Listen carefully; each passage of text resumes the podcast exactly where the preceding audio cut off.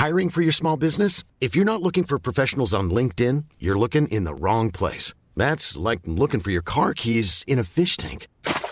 LinkedIn helps you hire professionals you can't find anywhere else, even those who aren't actively searching for a new job but might be open to the perfect role. In a given month, over 70% of LinkedIn users don't even visit other leading job sites. So start looking in the right place. With LinkedIn, you can hire professionals like a professional. Post your free job on linkedin.com slash people today.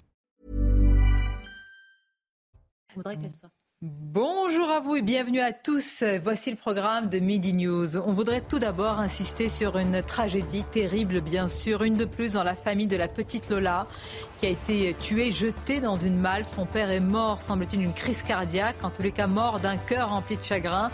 Un chagrin insurmontable. Évidemment, ce père ne s'est jamais remis d'un tel drame, d'une telle injustice. Nous tenons à lui rendre hommage, à rendre hommage à sa mémoire. Dans l'actualité, le Salon de l'agriculture, qui n'est pas un cirque, a lancé hier le Premier ministre, qui a décidé d'une visite surprise non prévue à ce moment-là, euh, ce soir-là, au Salon de l'agriculture. Personne n'est dupe. Gabriel Attal ne voulait pas laisser la main à Jordan Bardella, très bien accueilli au Salon euh, quelques heures auparavant, après un samedi très chahuté. C'est un euphémisme pour Emmanuel Macron. Première journée en uniforme à l'école et ça se passe bien à Béziers et ça se passe même très bien. Vous entendrez ces petits écoliers et écolières très très contents de porter un, un bel uniforme.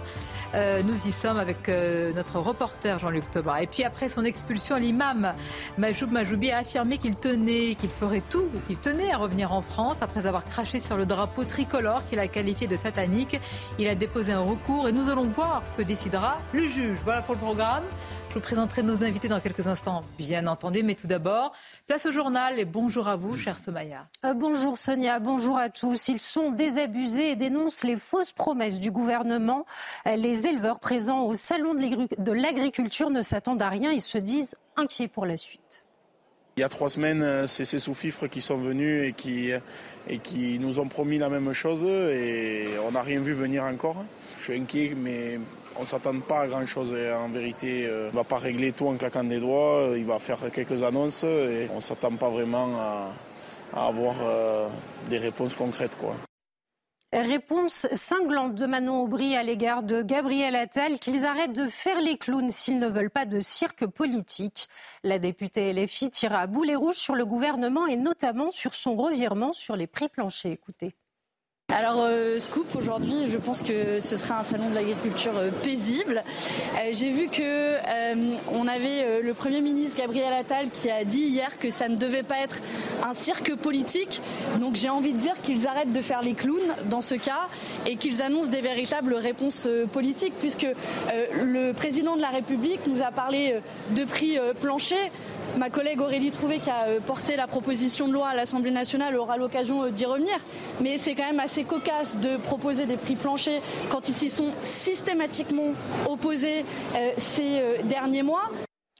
On poursuit avec ces images en direct de tension et de heurts à Bruxelles où les tracteurs sont de retour, comme vous, comme vous le constatez sur ces images. La colère paysanne ne faiblit pas alors que les ministres de l'Agriculture sont réunis pour parler simplification de la politique agricole commune. Et puis, ça y est, ils portent tous les mêmes vêtements. L'expérimentation de l'uniforme à l'école primaire débute aujourd'hui à Béziers. Quatre écoles de la ville se sont portées volontaires et la plupart des élèves sont ravis. Écoutez. Ça me fait bizarre. Euh, et euh, je trouve que l'uniforme est joli, confortable. Et euh, qu'on doit le mettre pas l'un de fois l'uniforme à l'école. En fait, ça me fait plaisir parce que là, une copine de ma classe, avant d'avoir l'uniforme, elle, elle avait dit on sera tous des jumeaux. Ça m'a fait trop bizarre. Et là, en fait, on était jumeaux. Voilà pour l'essentiel de l'actualité à midi, Sonia. Merci beaucoup, euh, Somaya. On reviendra effectivement sur l'uniforme à, Béziers. Tout d'abord, je présente nos invités. Je, remercie de leur présence. Eugénie Bastier, bonjour. Bonjour. Merci d'être là. Grand reporter. À vos côtés, Arthur de Vatrigan, journaliste, évidemment. Bonjour à vous, notre journaliste économique, Eric de Ritmatin nous accompagne. Bonjour à vous, Eric. Euh, On a le bonheur aussi d'avoir avec nous Sabrina Medjeber, bonjour. Bonjour, Sonia. Qui est essayiste et sociologue et maître. Sarah Salman, avocate, bien entendu, nous accompagne. Bonjour à vous, chère Sarah. Regardez ces images, on vient de les voir dans le journal de Somaya Labidi à Bruxelles avec ces tensions, ces heures. Alors la colère, comme on dit paysanne, qui ne s'est jamais arrêtée. Là, elle se poursuit avec un point de crispation, de tension à un lieu, un symbole. Bruxelles, on va en parler. Et je vous demanderai si tout se décide à Bruxelles et quelles sont encore nos marges de manœuvre, quelle est encore notre souveraineté sur ce sujet, alors que vous le savez, Emmanuel Macron a pris des engagements. Euh, hier. Mais tout d'abord, euh, c'est une tragédie terrible. On voulait euh, évidemment démarrer par cela. Une de plus dans la famille de la petite Lola qui a été tuée, qui a été jetée dans une malle. Son père est mort, semble-t-il, d'une crise cardiaque, mais évidemment d'un cœur surtout rempli de, chagrin, un chagrin insurmontable. je vous rappelle que dans cette affaire, Dabia Benkired est mise en examen pour meurtre et viol avec acte de torture et de barbarie sur mineurs de moins de 15 ans. En attendant la justice, le père avait confié être retombé, euh, être retourné vers, euh, si je puis dire, vers euh, ses vieux démons, l'alcool, et tout s'est écroulé autour de lui. Il a divorcé, il est allé vivre chez sa mère, il a tout fait pour tenir, pour ne pas aussi eh bien, euh, rendre la vie encore plus difficile à cette grand-mère, à cette mère, mais il n'a pas tenu. On va revenir sur cette terrible affaire avec Tony Pitaro, surtout, surtout véritablement pour ne pas oublier, rappeler qu'on attend encore la décision de justice et puis rendre hommage à ce père et à cette famille. Depuis le meurtre de sa fille Lola, âgée de 12 ans, Johan Davier était retourné vivre chez sa mère. Sa vie brisée, il s'était réfugié dans l'alcool. Tout a été chamboulé. J'en suis peut-être responsable parce que je suis triste et je suis retombé dans ma douleur. Des choses ont fait que je suis retombé dedans. Face à la terrible douleur de la perte de leur fille, la famille s'était alors effondrée. La présumée coupable n'a pas enlevé que la vie de ma fille, elle a enlevé une famille complète. Avec ma femme, on est en divorce, je le vis très mal, tout a volé en éclats. Johan Davier est mort vendredi dernier à l'âge de 49 ans. Le maire de Fouquereuil, qui connaissait le père de famille, n'a pas souhaité s'exprimer afin de respecter la volonté de la famille. La cérémonie civile aura lieu ce jeudi. Il sera inhumé aux côtés de sa fille Lola. Alors évidemment, ce n'est pas un sujet euh, à débat, ni même à conversation. Je pense que c'est un sujet à, émotion. On est à fleur de peau, Sarah Salman. Oui, c'est un sujet à émotion. Je pense que perdre un enfant, c'est la douleur la plus vive qui puisse exister. Mais je pense qu'il ne faut pas oublier quelque chose. Dabia, j'ai oublié son nom, était sous OQTF. Et ça, j'ai l'impression qu'on occulte cet élément. C'est d'ailleurs CNews qui avait fait part de cet élément. C'est le cœur du dossier. Dabia, enfin, j'ai oublié, je vous prie que je Ben Keret, Ben n'avait pas à être sur le territoire français. Emmanuel Macron avait promis en 2019 100% des OQTF exécutés. Alors c'était ambitieux et rassurant.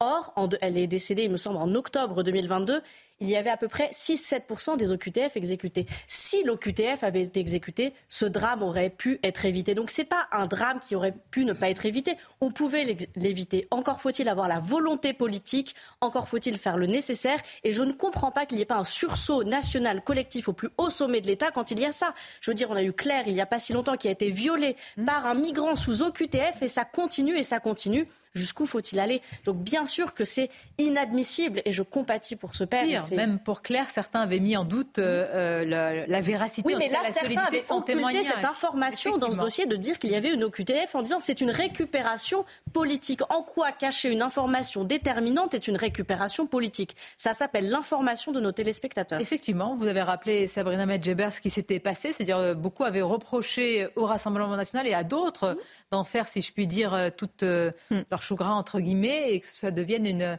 une récupération politique. Mais alors, si on ne parle pas en tant que politique, quand est-ce qu'on parle quand Tout à fait, et même en, en, termes de, journalisme, c'est-à-dire mm. quels sont les médias qui mettent en exergue euh, ces malheureux faits de société, puisque, comme le rappelle euh, Sarah, ce ne sont pas des faits divers qui font diversion, pour reprendre le fameux euh, aphorisme de Pierre Bourdieu. Ce sont des faits de société parce qu'ils s'installent euh, quotidiennement dans la vie des Français. Et comme le rappelle Sarah, je ne vais pas revenir là-dessus, c'est évidemment la marque de l'échec patenté du régalien. Cette Dabia Benkerid n'avait absolument rien à faire en France. Elle fait partie des 7 petits pourcents euh, euh, d'exécution euh, des OQTF. C'est une Algérienne parce qu'il faut aller plus loin, je pense, dans ce débat. Il s'agit là réellement de l'accord franco-algérien duquel Emmanuel Macron refuse absolument toute forme de négociation puisqu'il s'agit d'un traité international. Ce traité qui lui-même a été considéré comme étant obsolète par euh, Xavier de,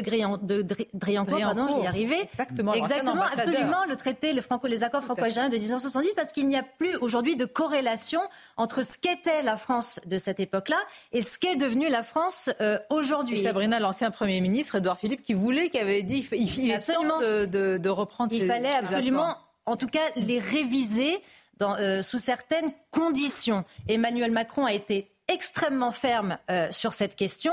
L'Algérie euh, a par sa diaspora une force de négociation incroyable avec l'exécutif qui freine, qui le freine malheureusement dans euh, les négociations diplomatiques qui permettent encore une fois ces fameux laissés-passer consulaires. J'insiste sur cette malheureuse affaire de Lola parce qu'elle concerne réellement la diplomatie franco-algérienne qu'il va falloir à un moment donné poser sur la table, mettre des mots sur les mots MAUX et permettre, encore une fois, ces fameux laissés-passer consulaires qui euh, empêchent euh, euh, l'expulsion ou en tout cas la remise sur le territoire d'origine algérienne. Vous avez raison, cette affaire, cette terrible affaire, c'est un condensé de, hmm beaucoup de nos failles, de nos renoncements, de nos faiblesses, Eugénie Bastier, et politique, diplomatique. Alors le caractère, si je puis dire, émotionnel, il prend tout le monde aux tripes. Je hmm pense que nous tous et, ceux qui nous regardent, et évidemment et plus largement les Français, c'est plus que de la compassion, là, véritablement, on a peu de mots, mais c'est vrai que c'est un révélateur politique, surtout, cette affaire. Oui, il y, a, quelque chose du vertige du mal dans l'affaire elle-même, parce que c'est vraiment quelque chose de monstrueux. Cette femme est un véritable monstre, tel qu'on, heureusement, on n'en croise pas beaucoup euh, dans, l'existence. Donc il y a une affaire euh, mystérieuse presque dans cette espèce d'acte effroyable que, que l'esprit humain ne peut, ne peut concevoir, euh, absolument tragique. Et en même temps, c'est vrai, il y a aussi une dimension politique euh, qui, euh, qui enveloppe l'affaire. Et c'est vrai que on est frappé du décalage entre le discours, par exemple, qu'on tient sur les féminicides ou la centaine de féminicides qu'il y a dans notre pays a, pour, conséquence une généralisation sur la violence masculine et des plans massifs à l'égard de l'État, des, millions et des, millions qui sont investis pour prendre en charge ce, type de violence, pour les détecter, pour les empêcher, pour les punir, etc. Et euh, l'inaction, en fait, on n'a pas de, on n'a pas plan euh, en France. Euh, en tout cas, malgré les bons mots d'Emmanuel Macron, il n'y a pas vraiment eu de, volonté politique mise en, œuvre. Et c'est ça qui me choque. Et vous savez, on il y a quelques années, euh, des associations euh, écologistes ont attaqué l'État pour inaction climatique. Ils ont gagné. L'État a été condamné pour inaction climatique. je pense qu'il faudrait que des, associations euh, de citoyens attaquent l'État pour inaction sécuritaire parce que ça a des conséquences en fait. L'inaction, l'inaction déjà. jurisprudence incroyable et inédite. Hein. L'État, qui est une des missions principales de l'État, où en plus le régalien, la protection des citoyens, la sécurité sont des missions essentielles et des prérogatives. Une anecdote absolue de l'État. Il n'en est pas une parce que ce, ce papa, il a eu euh, plusieurs journalistes euh, en ligne, plusieurs radios. Moi, je fais partie de ceux qui euh, conversation avec lui. Et ce qui m'avait frappé, si je puis dire interpellé, je ne sais pas quel est le rôle de l'État, mais c'est-à-dire qu'il y a une sorte de de vide, de néant. En fait, vous n'êtes accompagné. C'est pire. Il y a bah, une forme de violence. Le fil de Brigitte Macron, ce qui est tout à son honneur évidemment. tout à fait. Alors, Elle l'a suivi, mais ce c'est pas le rôle de l'État de passer des coups de fil en fait. Le rôle de l'État, c'est d'empêcher que ça se produise. C'est pas la Mais on a l'impression qu'on a une espèce d'empathie, effectivement, qui est bien. Mais il y a une double violence. Mais c'est pas le rôle de l'État. L'État devrait nous protéger, empêcher que ça finalement laisser seul, sans, enfin seul. L'État ne peut pas accompagner, si je puis dire, tenir la main, mais quand même.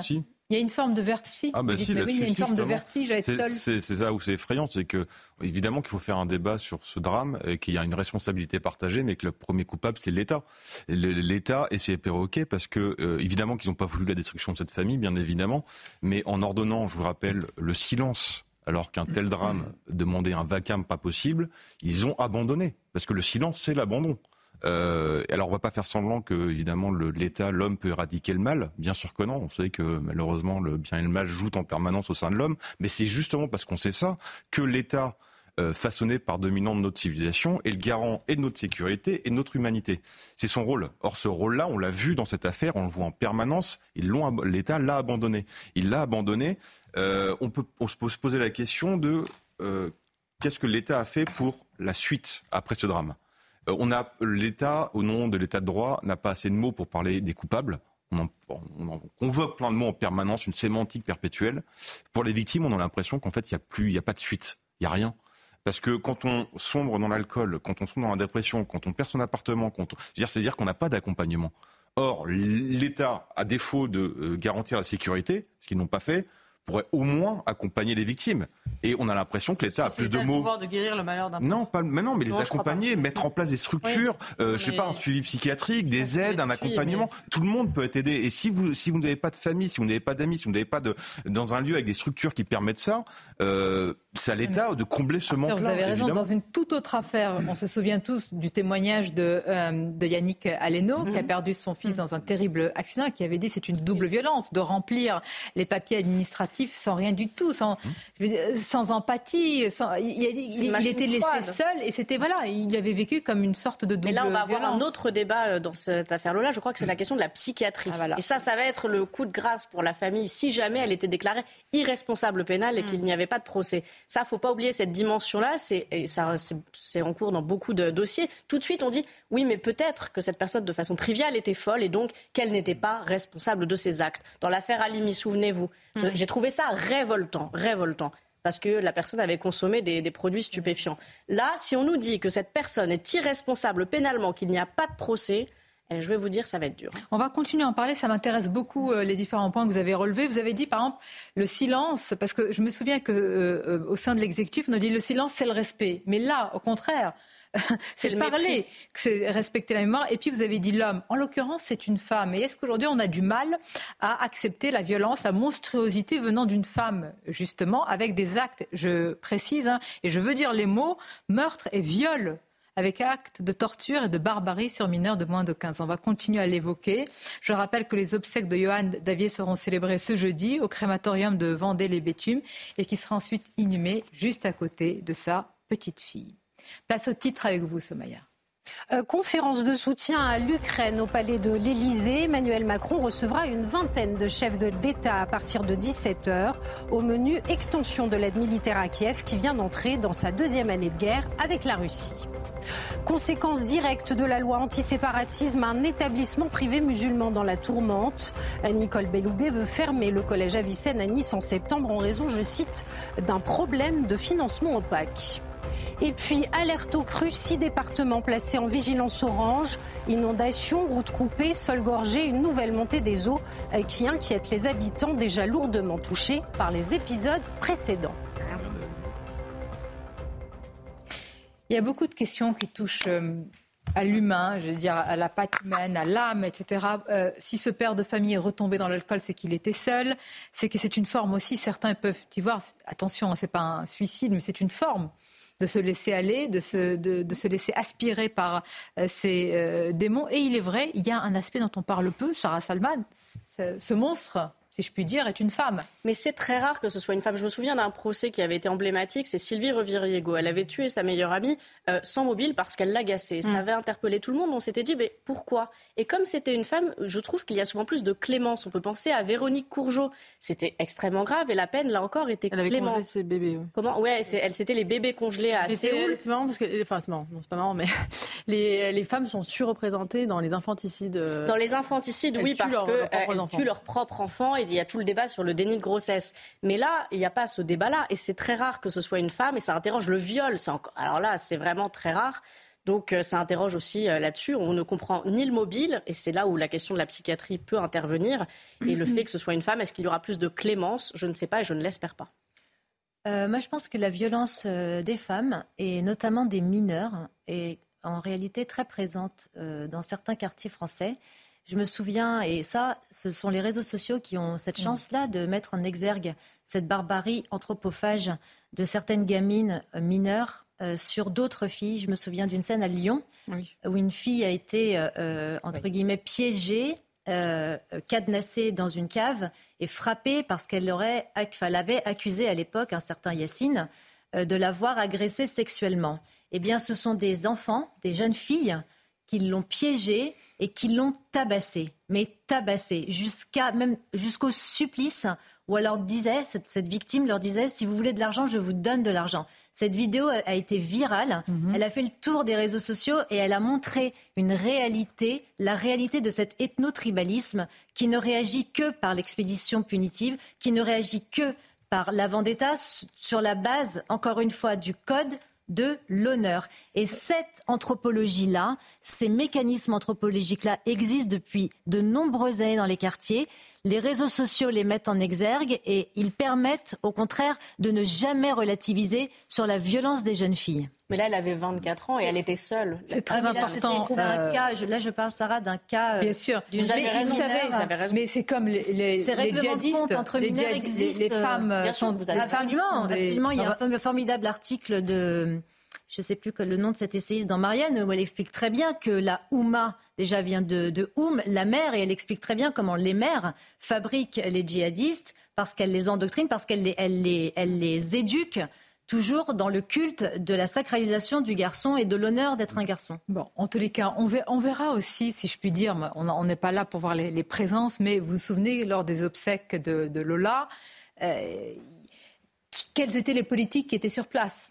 Là, je ne sais pas s'il y aura des, responsables, je ne crois pas, euh, pour, euh, pour, les, pour la cérémonie autour euh, du père.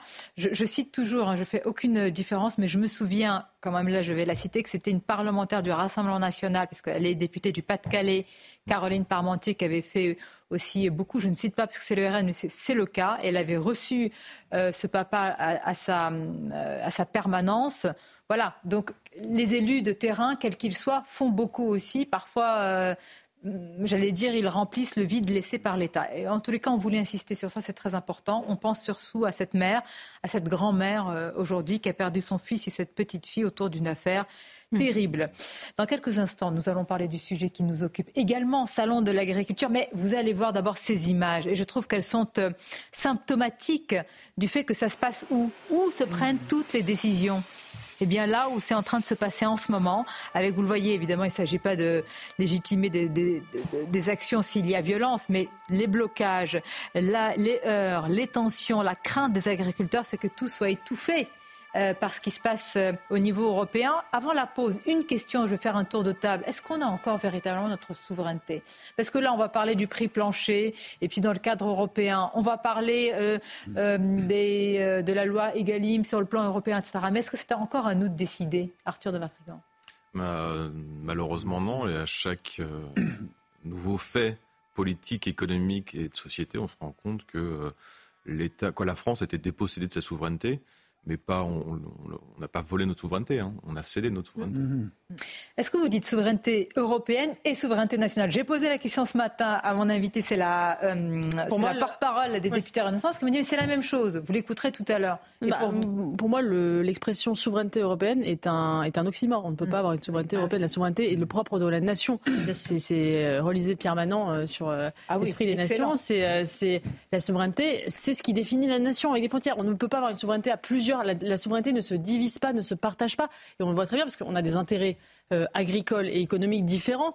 Euh, quand vous voyez qu'on va faire rentrer euh, l'Ukraine dans l'Union européenne, on veut la faire rentrer dans l'Union européenne alors qu'elle a des normes agricoles euh, qui sont absolument différentes des nôtres et que c'est un géant d'ailleurs agricole qui va sans doute écraser le reste des pays. On peut le vouloir, mais on ne peut pas promettre le beurre et l'argent du beurre. On ne peut pas dire à nos agriculteurs on va vous sauver et en même temps, on va accélérer la concurrence en faisant rentrer euh, l'Ukraine.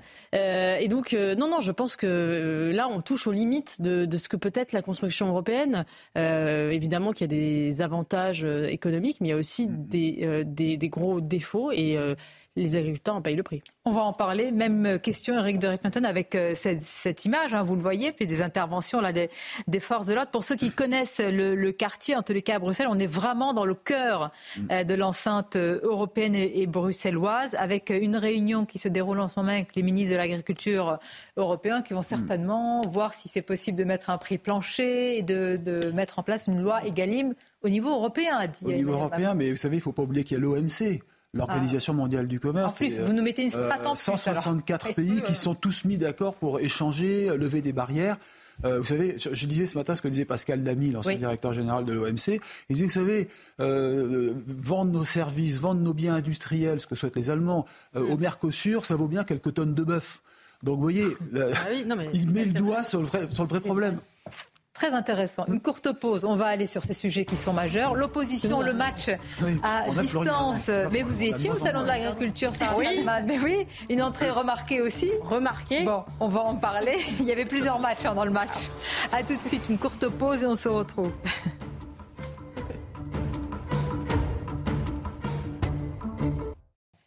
Merci d'être avec nous. Le salon de l'agriculture n'est pas un cirque, a lancé hier le Premier ministre qui a décidé d'une visite surprise. Alors on n'est pas dupe, hein. Gabriel Attal ne voulait pas laisser la main à Jordan Bardella. On va analyser ce match à distance, mais tout d'abord les titres avec vous, Somaya inciter les victimes à franchir le pas et gagner du temps. Les dépôts de plainte pour certaines infractions peuvent désormais se faire par visio. Les victimes de violences et vols n'auront plus à se rendre dans un commissariat. Bientôt un remède miracle contre les allergies alimentaires. Le Xolair utilisé dans le traitement de l'asthme donnerait des résultats très prometteurs selon une étude euh, publiée dans une revue médicale américaine. Et puis c'est l'un de vos thèmes de débat, Sonia. Tension et heure à Bruxelles où les, où les tracteurs sont de retour, comme vous pouvez le constater sur ces images. La colère paysanne ne faiblit pas alors que les ministres de l'Agriculture sont réunis pour parler simplification de la politique agricole commune. Merci beaucoup Somaya. Effectivement, on va rester avec ces, images qui font euh, écho à, ce qui s'est passé au Salon de l'agriculture. Là, je parle de la colère euh, paysanne. Alors, je voudrais qu'on écoute ce matin. C'est la porte-parole des députés euh, Renaissance qui affirme, qui dénonce, si je puis dire, la méthode Bardella, qui dénonce une politique TikTok, selfie, millions de followers. Je vous mets tout en même temps. Écoutons-la que c'est pas de la télé-réalité et qu'on ne se mesure pas à l'applaudimètre euh, ou au nombre de vues sur TikTok. Ce qui m'a frappé ce week-end, c'est qu'on avait d'un côté le président de la République courageux, courageux, euh, qui connaissait ses dossiers, qui allait sur des sujets où il y a beaucoup de complexité, apporter des réponses. Euh, et de l'autre côté, Jordan Bardella qui se baladait tout sourire sur le, sur le salon de l'agriculture avec des grandes déclarations d'intention. Mais vous savez, ce numéro, on veut tous aider les agriculteurs. Mm. On veut tous aider les agriculteurs. Euh, sauf qu'il n'y a pas de baguette magique. Et à un moment, il faut mettre les mains dans le cambouis et effectivement apporter des solutions qui sont pas faciles à construire, mais c'est ce que fait le président. chacun est bienvenu au salon de l'agriculture. Les politiques, les citoyens, c'est très bien. D'ailleurs, on encourage évidemment tout le monde à y aller. Moi, ce que j'attends d'un responsable politique, peu importe son parti, ça vaut pour le Rassemblement national, comme la France insoumise, les Républicains, Renaissance, tout ce que vous voulez. Ce qui fera, je vous laisserai le dire à Raphaël Glucksmann, ce qui changera concrètement le quotidien des agriculteurs, à savoir leur fin de mois, à savoir la considération qu'on leur porte, euh, c'est pas le niveau de l'applaudimètre, encore une fois, au salon de l'agriculture. Bien, Emmanuel Macron, c'est du courage. Imaginons un instant, vraiment, on prend tout à l'envers. Imaginons qu'Emmanuel Macron ait eu un accueil, un accueil, magnifique, enthousiaste, très positif. Est-ce qu'il y aurait eu toute la polémique sur Jordan Bardella? Ce qui est devenu amusant, c'est que on voit qu'à mesure qu'on avance euh, dans le, dans le temps et qu'on se rapproche de la présidentielle 2027, les, les arguments s'affûtent et on a et comme la diabolisation ne fonctionne plus trop maintenant, mm. c'est la popularité du RN qui devient même un argument anti-RN. ah, si le RN est populaire, c'est donc qu'il est démagogique et, euh, et en fait euh, il faut s'en méfier. Méfions-nous, méfiez-vous de la, popularité du RN et finalement l'impopularité d'Emmanuel Macron est devient l'argument euh, en sa faveur puisque s'il est impopulaire, c'est qu'il agit, qu'il est aux manettes au pouvoir. Et si le RN est populaire, alors on voit qu'on pousse à l'absurde un peu ce, raisonnement. Euh, le, voilà, ça va être le nouvel argument anti, anti Bardella. Il est populaire, euh, il est euh, applaudi, donc méfiez-vous. Ça veut dire que c'est un populiste. C'est incroyable. On a tous fait des salons de l'agriculture. Moi, j'ai passé des années. On a suivi beaucoup de, présidents. Alors, pas remonter jusqu'à Jacques Chirac. On était encore bébé journaliste. Et Eric Dreitmann. Mais quand même, en fait, c'est ça aussi le salon. C'est une sorte d'applaudimètre c'est la popularité. Et je crois qu'on n'a jamais dit à Jacques Chirac qu'il avait été trop populaire et qu'il avait pris, à l'époque, il n'y avait peut-être pas de selfie, mais des photos. Bon, cela dit, après, attention, hein, c'était pas l'ensemble du salon qui était hostile ou qui était en colère. C'est une petite partie. Euh, donc il faut quand même aussi euh, voir. Euh, c'est pas l'ensemble des agriculteurs qui sont hostiles. C'est-à-dire que les autres allées étaient fermées. Hein, oui, c'est vrai aussi. Mais d'un autre côté, aujourd'hui, les agriculteurs, ce qu'ils veulent, c'est vraiment l'heureux. Est-ce qu'on peut dire aide? Non, c'est pas forcément ah, des aides. Ils en ont marre d'avoir ce mot toujours aide. C'est plutôt un accompagnement, mais ils sont coincés avec la grande distribution. Vous savez, je rappelle, tout à l'heure, j'ai discuté avec deux agriculteurs ce matin, et ils me disaient que la grande distribution, elle prend 23% de marge sur certains produits euh, agricoles qui sont vendus à la grande distribution. Comment voulez-vous faire? Et puis par ailleurs, euh, quand on parle des prix planchers, par exemple, promesse. Hein, euh, on va essayer de on va y venir, dit le gouvernement, on, y viendra. Là, c'est, euh, on est, les agriculteurs sont très sceptiques sur cette proposition. Et pour cause. On, va voir que ça se joue dans un cadre national législatif compliqué et un cadre européen encore plus compliqué. Et ça, vous allez nous expliquer et nous expliquer aussi le beau pas de danse du ministre de l'Agriculture que nous avions hier au, grand rendez-vous. Mais tout d'abord, je voudrais vous faire euh, réagir à ce sujet. La contre-attaque hier de Gabriel Attal. Les mots utilisés m'intéressent du Premier ministre. Regardez le sujet de Marine Sabourin et vous allez réagir et en débattre. Occuper le terrain coûte que coûte après une inauguration chaotique samedi. Gabriel Attal s'est rendu hier soir au Salon de l'Agriculture pour une visite surprise à l'occasion du dîner des 60 ans du Salon. L'occasion de tenter d'apaiser la colère agricole qui persiste depuis un mois, mais surtout de tacler Jordan Bardella en visite au Salon hier. À l'occasion de ces 60 ans, et puisque le Salon de l'Agriculture est une fête nationale, je sais combien vous tous, amis et partenaires du Salon, vous êtes attachés à un principe simple et beaucoup d'entre vous me l'ont dit. Nous ne sommes pas ici au cirque. Le salon n'est pas un cirque médiatique, ni un cirque politique, ni un cirque militant. Au fond, les agriculteurs, nos bêtes, nos filières ne sont pas un décor de campagne. Quelques heures plus tôt, le président du RN enchaînait les bains de foule et les selfies. Un accueil plus que réussi pour la tête de liste aux européennes, très loin de la déambulation sous tension du chef de l'État. Bon, voilà, le mot de cirque, comment vous réagissez à bah, ça Je ne sais pas s'il l'adresse à son propre parti ou à Jordan Bardella. On peut aussi se poser la question. Non, mais qui a mis le bazar? Je vais vous dire, j'étais hier au Salon de l'Agriculture. Ah, on a des photos. On a des photos. On les montrera tout à l'heure. On a l'art du teasing ici. J'y suis allée l'an dernier, j'y suis retournée. J'y ai passé à peu près 5 heures. Effectivement, je suis passée pas loin de Jordan Bardella, je ne lui ai pas parlé, mais il y avait une foule. Mais une foule, on aurait dit, euh, les gens étaient vraiment contents de le voir. Je suis passée également près du ministre de l'Agriculture, il n'y avait personne, personne ne le reconnaissait. Donc on peut aussi s'interroger. Euh, les gens n'étaient pas du tout emballés. J'ai beaucoup parlé avec des agriculteurs qui m'ont dit nous, on voulait du concret. On veut pas ça. Mais vous avez des gens reconnaissant qu'ils sont en responsabilité et donc il y a une impopularité liée à leurs décisions, non-décisions, mhm. et d'autres qui font encore des promesses à l'heure actuelle. Oui, mais les. Enfin, Gabriel Attal, moi, je... Hein Gabriel Attal est populaire. Mais ça peut oui, c'est Jordan Bardella. Plus populaire que Jordan Bardella dans le sondage. Euh, dans le les jeunes, il, est, il, est, premier. Il fait arme égale avec. Euh, on va voir le sondage. Effectivement, ils font partie les deux des politiques les plus prisées auprès des, des plus jeunes. Ils, sont, ils sont jeunes aussi. Oui, effectivement. Oui, alors moi, je, on le disait, non, le salon d'agriculture, euh, c'est un cirque, mais un cirque populaire. Là, on assiste, pardon, à un cirque politique, c'est-à-dire que là, c'est littéralement un fiasco un fiasco institutionnel avec euh, le couac, la cacophonie euh, sur l'histoire des, soulèvements de la terre et des conseillers, etc. on en reviendra, on reviendra là-dessus un cirque, mais surtout de communication du président de la République. Mais pardon, alors comme on parle aujourd'hui sur CNews de sémiologie, on va s'intéresser un peu à la sémiologie du président lorsqu'il les a euh, convoqués.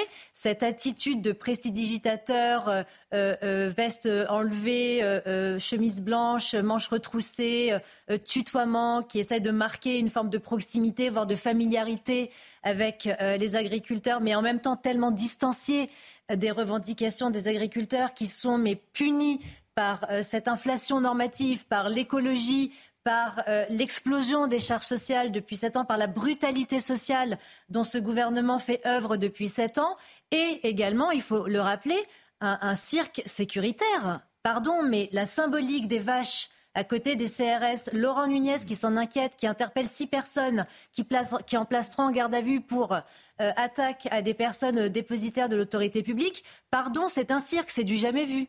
Alors, euh, on va, voir dans quelques instants cette séquence. Effectivement, elle a beaucoup fait parler dans le sens. Moi, elle m'a fait mal au cœur. Moi, on voit ce... Même pour le bien-être animal. Voilà, on dit. vous avez raison. Effectivement, où, une barrière a été euh, écrasée en tous les cas, elle a été déplacée, puis des, des bêtes. Évidemment, on peut, on peut, si je puis dire, imaginer d'abord pour les paysans, évidemment leur crainte pour leurs bêtes. On va voir, mais ça m'a fait mal au cœur et nous tous de voir la même France, c'est-à-dire force de l'ordre et paysans euh, face à face. Mais tout d'abord, revenons sur les propositions. Éric de Ritmaten, la fameuse proposition du prix plancher, qui va aussi et surtout se décider dans un cadre européen. On va écouter le ministre de l'Agriculture en deux temps. Il y a quelques semaines chez nos confrères de France Info, et puis au grand rendez-vous hier, c'est News Europe les échos. Écoutons-le. Je, je, ne connais pas beaucoup de filières qui disent qu'il faut abroger Egalim. Les seules personnes qui ont demandé à abroger Egalim, c'est M. Leclerc. Reprenez ses déclarations à l'époque en disant c'est, on, on, est le seul pays à faire ça, c'est un pur scandale. On a plutôt intérêt à regarder et à réfléchir au niveau européen, et ça me permettra de répondre à votre question, que de, de, de revenir sur quelque chose qui permet d'encadrer euh, les marges et d'encadrer la matière première agricole de sorte qu'elle soit payée. Après, les propositions euh, démagogiques du genre on va fixer une obligation de prix plancher comme on peut le faire, parce qu'il y a des règles quand même euh, européennes, que sur les prix agricoles français et qu'on ne peut pas le faire sur les prix des autres pays, qu'est-ce que ça fait? Ça vient mettre en concurrence déloyale les produits agricoles français. Donc il faut que la matière première elle soit payée aux paysans français comme elle doit être payée aux autres agriculteurs. Et c'est comme ça qu'on arrivera à le faire et pas autrement. Vous dites que ce serait contre-productif. Mais c'est manifestement, enfin c'est, c'est d'ailleurs à ce motif-là qu'on ne on l'a pas accepté. Parce que s'il était aussi simple que ça de dire, moi je mets le kilo de tomate à 2 euros ou à 10 euros en France pour payer les agriculteurs et que l'arrive de la tomate à 3 euros, vous croyez qu'il va se passer quoi? Donc on a besoin que les prix montent et que les prix montent, euh, y compris euh, au niveau national. Proposition de loi LFI, c'était prix plancher, encadrement des marges, fixation d'un prix par le gouvernement. Pas tout à fait ce qu'on a dit hier. Il proposait, si j'ai bonne mémoire, le fait que, au début d'année, on décide d'un prix fixe, le gouvernement décide le prix du lait, c'est, allez, je sais pas quoi, 1,20€ du litre. Ça, c'est un truc de, système soviétique. Et je persiste à dire que c'est un truc, un, modèle soviétique. Le président de la République a demandé à ce qu'on fasse un travail. Il y a deux députés qui sont saisis de cette question, le député Isard, la députée Babo, sur évaluation des Galim, deux, comment on construit un prix mhm. qui soit basé sur les coûts de production. Il y a des indicateurs de production, ils ne sont pas toujours mis en œuvre dans tous les secteurs. Deuxième élément, il y a de la contractualisation, elle n'est pas mise en œuvre dans tous les secteurs. Troisième élément, à partir de ça, est-ce qu'on construit pas un prix? À partir duquel se construit le prix final et donc un prix plancher de paiement aux, agriculteurs. Comment faire Eric de moi j'ai passé une partie de l'après-midi hier. Ah c'est la même. C'est peu ou prou, franchement, la même proposition. Non, oui, c'est vrai, mais d'un autre côté, c'est impossible à réaliser. En plus. C'est impossible à réaliser. Quand vous demandez aux agriculteurs, un prix plancher, ça veut dire quoi? Vous savez, euh, le, prix du lait, puisque M. Fesneau prend l'exemple du lait, ça, leur coûte 45 centimes à produire. Euh, parfois même 50 centimes. Hein, ça va jusque-là pourrait être vendu après 1,20€ euh, le litre dans les, dans les grandes surfaces. Mais Lactalis l'achète 40 centimes. Donc l'agriculteur dit non, moi, ça m'a coûté 45 centimes. Et Lactalis, qui est le principal producteur, dit non, le principal distributeur dit écoutez, non, moi je peux l'acheter que 40. Comment vous allez faire? Même si son siège a été envahi, vous n'allez pas le forcer. Oui. Hein. Et les agriculteurs disent en fait, s'il fallait un prix plancher, ce serait 50 centimes. Donc comment voulez-vous vendre? Alors ça va favoriser les importations parce que on peut pas être contre l'importation étrangère de lait qui viendra peut-être de, Pologne ou de Hongrie. Euh, mm. euh, déjà on le voit avec la volaille. Si vous regardez le prix, je regardais le prix du blé tout à l'heure et je posais la question aux agriculteurs. La, tonne de blé, elle aujourd'hui à 155 euh, euros, 155 euros la tonne de blé. Et vous savez combien ça coûte? À l'agriculteur, le céréalier, c'est 200 euros à produire actuellement. Il y a plein de paramètres. Est-ce qu'ils vont tenir compte, par exemple, de la météo pour le prix plancher? Est-ce qu'on va tenir compte euh, des cours internationaux? Est-ce qu'ils vont tenir compte du prix des engrais qui a explosé? Est-ce qu'ils vont tenir compte du prix des, des phytosanitaires, les phytos, comme ils disent? Il y a tellement de paramètres c'est irréalisable. et en plus, vous avez l'OMC, 164 pays. Mais attendez, vous dites irréalisable, donc ça renvoie quoi? À une forme d'impuissance, puisque euh, le président lui-même a, donné cette, euh, a mis en avant cet engagement. Et pendant ce temps, regardez ce qui se passe à, Bruxelles, c'est toujours aussi euh, vif, hmm. tendu. Regardez avec les, avec les, tracteurs, avec des. Et là, c'est vraiment les, comment dire la colère paysanne qui a essaimé partout en Europe. Hein, n'oublions jamais que ça a commencé il y a déjà euh, quelques mois dans l'indifférence générale. Nous en parlions ici même sur CNews. On découvrait qu'en Allemagne, il y avait des images impressionnantes avec quand même un point de crispation autour du poulet ukrainien. En quelques mots, euh, je, je le dis, c'est-à-dire que vous avez le roi du poulet aujourd'hui ukrainien, mm. qui est un multimilliardaire, dont les entreprises sont basées à Chypre, qui est coté en bourse à Londres, qui déverse son poulet principalement dans nos cantines. Les barrières douanières ont été abaissées parce que, par solidarité, on peut le comprendre avec l'Ukraine. Mais moi, la question que je pose, elle est simple. Aujourd'hui, Jeannie Bastier, est-ce qu'on privilégie les paysans français ou les, euh, les éleveurs ukrainiens? Mm. Qu'est-ce qu'on fait? En tout cas, si on le fait, il faut tenir un discours clair. On ne peut pas dire euh, on lutte contre l'inflation et en même temps promettre aux agriculteurs des prix justes. C'est pas possible. il y a une incompatibilité. Euh, il y a un triangle d'incompatibilité entre le libre-échange, le soviétisme environnemental et euh, la satisfaction des agriculteurs. On peut avoir des normes environnementales très exigeantes et des agriculteurs bien payés, mais il faut renoncer au libre-échange et à la concurrence. On peut avoir la, libre concurrence et des agriculteurs bien payés, mais c'est l'ultra-productivisme. Il faut renoncer aux normes environnementales. On ne peut pas avoir les trois à la fois. Et donc, il faut avoir un discours cohérent. Il y a une phrase d'Emmanuel Macron qui a choqué où il disait que les, les classes populaires préféraient payer un abonnement Netflix que. Il, a, il, a, dit que. Mais je, je, trouve qu'il a raison. Il pas, oui, mais il ne l'a pas dit. Mais c'est la une de la Marseillaise. il, a, il, a, raison. même cette phrase a été mise en, isolée de contexte, mais il n'a pas tort. C'est vrai qu'il y a un discours aujourd'hui où les gens ont, de panier, la part du panier des ménages consacré aux biens d'alimentation ne cesse de se réduire depuis 40 ans. C'était, je crois, 30% dans les années 60. Aujourd'hui, c'est autour de 18-19%. Et c'est un peu augmenté avec l'inflation. Mais si on veut que les agriculteurs restent en France, si on veut continuer à avoir consommé français, il va falloir dire aux gens, il va falloir payer un peu plus cher votre alimentation et consacrer un peu plus d'argent à l'alimentation. Et c'est un discours qui est très difficilement audible parce qu'on nous répète depuis 2-3 ans qu'il faut lutter contre l'inflation, c'est l'horizon des politiques publiques. Mais il faut être cohérent. Et créer surtout des coopératives, ce que la France a peu. Hein, si vous comparez à la Suisse, il y a des coopératives énormes qui gèrent le lait, par exemple, et qui finalement permettent de faire. C'est pas à l'intérieur de l'Union européenne. C'est pas du tout. non, mais à ce là vous revenez à une sorte de protectionnisme. Ah, bah là, ça c'est le. Et, parce que quand le président dit que le projet du RN, c'est un projet d'appauvrissement de l'Europe. Il pense à ça. Il pense à un ah protectionnisme trop, trop paroxystique et qui nous ferait sortir de tous les accords de libre-échange. C'est simple. Le prix plancher, c'est le protectionnisme. On est le seul en Europe à avoir un prix fixe pour le livre. Je le rappelle, le livre a un prix fixe. Il n'y a pas de discussion. Vous achetez, il y a écrit prix gravé à l'arrière. Alors parfois ça se dévore, mais euh, c'est pas comme le lait quand même. mais voilà. Et bah, sur là, il y a protectionnisme. il y a d'autres. On n'importe pas des livres en C'est vrai, bah oui. Non, mais il y a d'autres mécanismes. Hein. Vous parlez du livre, mais si vous regardez le le, le, le, le, cinéma français. Le cinéma français, il n'y a pas un prix plancher. Par contre, mm. euh, il y a une taxe sur chaque billet d'entrée de 10,7% qui s'appelle la TSA, qui est reversée pour financer la création du, la création, euh, du cinéma français. Donc c'est un mécanisme différent. Ça s'appelle une préférence nationale. La question, c'est est-ce qu'on veut que l'agriculture soit, euh, que le maître étalon de l'agriculture soit le marché? Arthur, est-ce que l'Europe moi, c'est une question encore plus, pardon, basique, peut-être naïve. Est-ce que l'Europe veut vraiment encore qu'il y ait de la paysannerie Non, mais l'Europe en veut pas. L'Europe a très bien compris depuis le début que les pays de l'Ouest euh, doivent se débarrasser de l'agriculture au profit. Alors après, ils s'achètent une conscience verte en disant on va faire de la décroissance, mais on va acheter du lait néo-zélandais et du bœuf OGM au Brésil pour que l'Allemagne puisse vendre leurs berlines euh, qui sont plus acceptées en Europe. C'est ça, consacré en sociologie, euh, ma chère Sonia. Hein. deux ouvrages, pardon. C'est important. Deux ouvrages qui ont théorisé, l'Europe, une partie de l'Europe ou une partie de la Commission européenne a pour projet bah, de sortir de la paysannerie. vous avez euh, l'ouvrage d'Henri Mandras en 2008 euh, qui s'appelle La fin des paysans. Et vous avez en 2020 euh, celui d'André Hervieux et de François Pursey qui s'appelle Pour une agriculture sans agriculteurs. Donc, c'est mm. et à travers ces ouvrages, sans être théorique, on, observe clairement, on comprend clairement la, mutation et à la fois des métiers et à la fois euh, de l'affaissement de, ce groupe social qui aujourd'hui, je le rappelle, contrairement aux Gilets jaunes qui avaient des revendications euh, politiques, est un groupe social qui lutte pour euh, sa survie. Quand vous voyez qu'ils étaient à peu près 900 000 exploitants il y a 10 ans et qu'ils n'en sont que 300 000, que comparativement en 1982, pour le même nombre d'agriculteurs, il y avait 32 000 fonctionnaires au ministère de la Culture et qu'aujourd'hui le chiffre des agriculteurs s'est divisé par trois avec le même nombre de fonctionnaires, c'est-à-dire 32 000 au ministère de l'Agriculture aujourd'hui, eh bien, on comprend que de toute façon, c'est un, un, groupe social qui tend malheureusement à disparaître. Et la France, aujourd'hui, c'est la question essentielle. Mais absolument, c'est écrit, je veux dire, c'est théorisé et c'est vécu aujourd'hui. Pourquoi on arrive aujourd'hui à toutes ces pierres d'achoppement? Pourquoi ces agriculteurs vont jusqu'à Bruxelles? Parce qu'ils ont conscience que c'est à Bruxelles que tout se joue, que Emmanuel Macron est complètement impuissant. Il a beau recevoir, euh, énoncer des mesures, etc.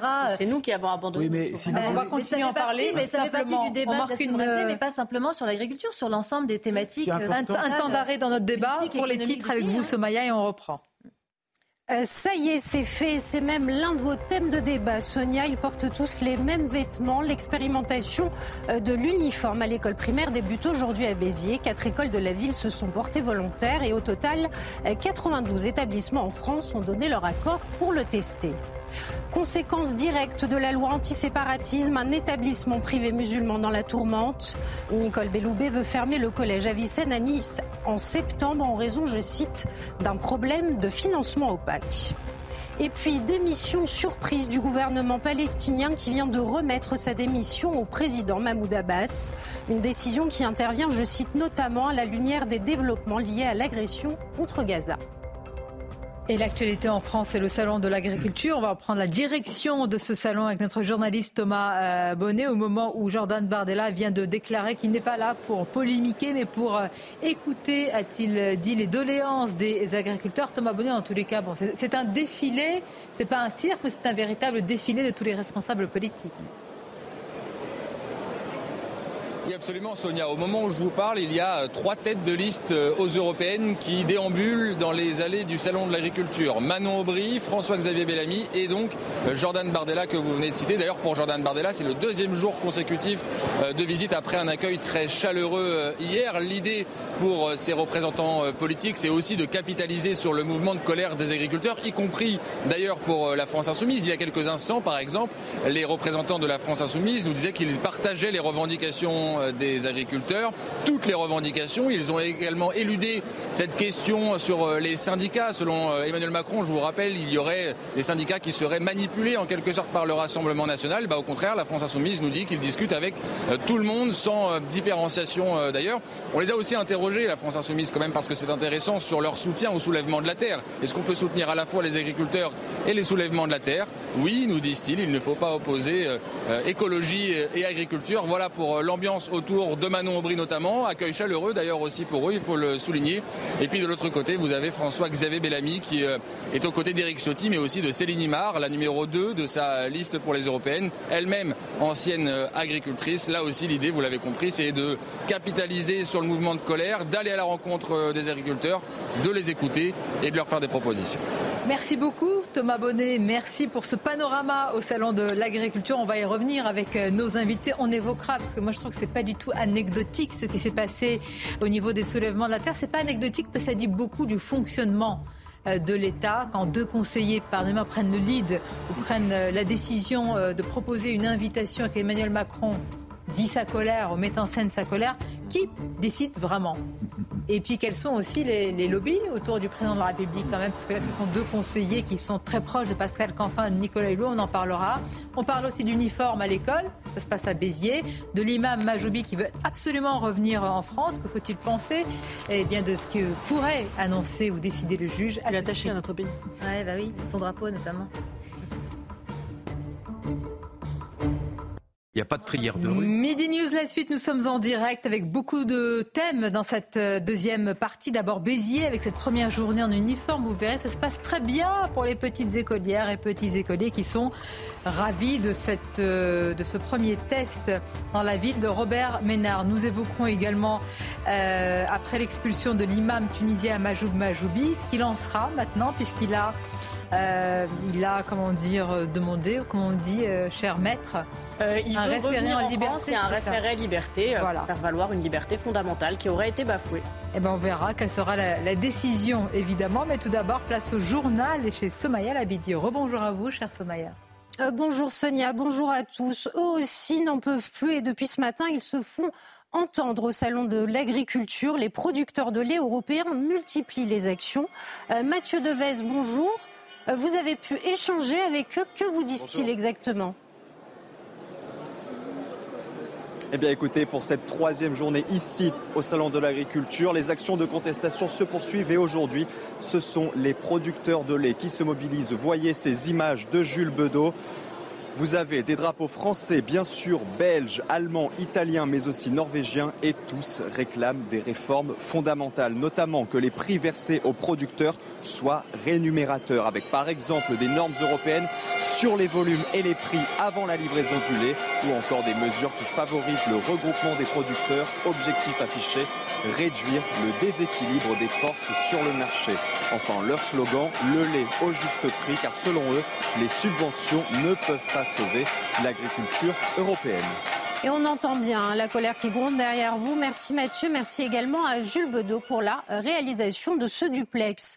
Des tensions et des heures également en Belgique, à Bruxelles, où la colère paysanne ne faiblit pas, alors que les ministres de l'Agriculture sont réunis pour parler euh, simplification de la politique agricole commune, mais aussi de la rémunération des agriculteurs. Question au cœur de la crise concède Marc Fesneau. Écoutez. En tout cas, est-ce qu'il y a besoin au niveau européen de se poser la question de la rémunération des agriculteurs J'ai l'impression que oui. Euh, la crise agricole n'est pas que française. J'entends ces questions de rémunération dans beaucoup de pays européens. Je ne dis pas que nous soyons forcément à, devoir être suivis de la même façon dans tous les pays européens, mais enfin la question de la rémunération est devant nous. Et s'il n'y a pas de rémunération, il n'y a pas d'agriculture. C'est pas compliqué ça. Euh, vous ne pouvez pas, avec ces accidents climatiques, ajouter des accidents économiques qui fassent que chaque année, aucun agriculteur ne soit capable de se dire s'il va gagner sa vie, et ce pendant plusieurs années. Ça ne tiendra pas comme ça. Et donc on a besoin de s'interroger au niveau national, mais peut-être au niveau européen. Euh, l'actualité judiciaire rythmée par cette, la deuxième semaine du procès pour meurtre d'Éric Masson. Un procès que vous suivez pour nous, Noémie Schulz. Bonjour. Euh, Noémie, ce matin, c'est le collègue de la victime qui était auditionné, collègue policier présent lors du, lors du drame. Absolument, c'est lui qui a assisté aux derniers instants d'Éric Masson avec émotion. Romain R décrit cette scène qui le hante encore aujourd'hui, son collègue qui tombe au sol, le sang qui sort de sa bouche. Je lui ai dit de rester avec moi pour ses filles, pour Émilie. À la barre, d'une voix parfois brisée par l'émotion, Romain R tente de retracer le fil précis des événements. Une minute à peine avant les coups de feu, les deux fonctionnaires en civil contrôlent un point de deal et croisent deux jeunes de type nord-africain, précise Romain R, qui est convaincu d'avoir été clairement identifié comme étant euh, policiers. Un des jeunes leur demande s'ils charbonnent, c'est-à-dire s'ils vendent de la drogue, avant de mettre sa main dans sa sacoche et sortir son arme. Interrogé à de nombreuses reprises sur l'enchaînement des faits, ce policier de 38 ans assure qu'Éric Masson a crié police deux fois avant que le jeune ne tire. La question est cruciale car pour un meurtre sur personne dépositaire de l'autorité publique, la peine encourue est la réclusion à perpétuité. Romain R, qui souffre encore aujourd'hui de stress post-traumatique, évoque enfin Éric Masson, ce collègue et ami, un mec super assassiné lâchement par un individu qui n'a même pas le courage de le reconnaître. À droite, dans la salle, la famille Masson pleure. À gauche, l'accusé, plié en deux, semble vouloir disparaître dans son box avant de nier quelques instants plus tard, une nouvelle fois, être l'auteur des coups de feu. Euh, merci Noémie pour ce point complet. Voilà ce qu'on pouvait dire de l'information à 13h, Sonia. Merci beaucoup, cher Somaya. Et à tout à l'heure. Je salue Xavier Roffer qui nous a rejoint sur ce plateau. Bonjour à vous, merci d'être là. Euh, Xavier Roffer est, criminologue. Vous connaissez très bien, évidemment, euh, les sujets liés à la délinquance, les chiffres également pour bien argumenter nos, débats. Toujours autour de ce plateau, nous sommes avec Eugénie Bastier, Arthur de Vatrigan, avec Sabrina Medjeber et avec Maître Sarah Saldman. Mais je voudrais d'abord évoquer euh, cette ville test, si je puis dire. Souvent, elle est considérée comme une ville test, la ville de Robert Ménard à, Béziers.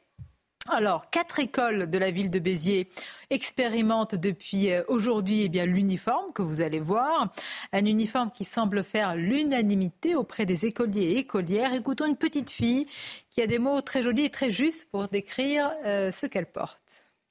L'uniforme, c'est une jolie petite tenue euh, d'école.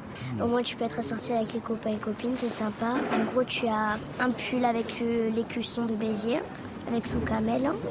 Euh, on a euh, le pantalon, on a une jupe short, on a le t-shirt en manche courte blanc dessous avec l'écusson toujours de Béziers. Et au moins, il est joli. Bon, je vous propose de retrouver sur place notre journaliste, euh, reporter euh, Jean-Luc euh, Thomas. Jean-Luc, dans la ville de, Béziers, on l'a vu. Et puis, on voit différentes réactions depuis ce matin, avec évidemment des, petits écoliers et écolières qui sont contents, des parents également, des personnels de l'éducation et pédagogique qui sont satisfaits. Est-ce que c'est ce que vous observez sur place, cher Jean-Luc? Ah oui, totalement. Hein. Toutes les personnes qu'on a pu rencontrer, que ce soit les petites filles, les petits garçons, que ce soit les parents d'élèves, que ce soit aussi le corps enseignant ici euh, de l'école La Chevalière, une des quatre écoles donc de Béziers, qui expérimente euh, l'uniforme. Eh bien, euh, c'est un satisfait général, en gros 80% dans les quatre écoles de Béziers. Eh bien, dans les quatre écoles de, Béziers, ont tout simplement pour euh, l'uniforme. Alors cet uniforme, euh, on l'a vu, hein, c'est d'abord euh, un pull, il y a un blazer également, et c'était assez touchant de voir tout à l'heure, il y a eu une photo de classe avec évidemment le maire de Béziers, les autorités, la rectrice, le préfet, etc. Mais sur les marches de l'école, tout le monde avec un petit blazer à liseré rouge aux couleurs un petit peu de, de Béziers. Eh bien, tout ceci était quelque chose de normal pour euh, les euh, enfants parce que il y a eu l'essayage la semaine dernière, ils en ont parlé un petit peu avant euh, les vacances. Et donc c'est devenu euh, quasiment euh, normal, même quand nous sommes allés euh, dans la classe.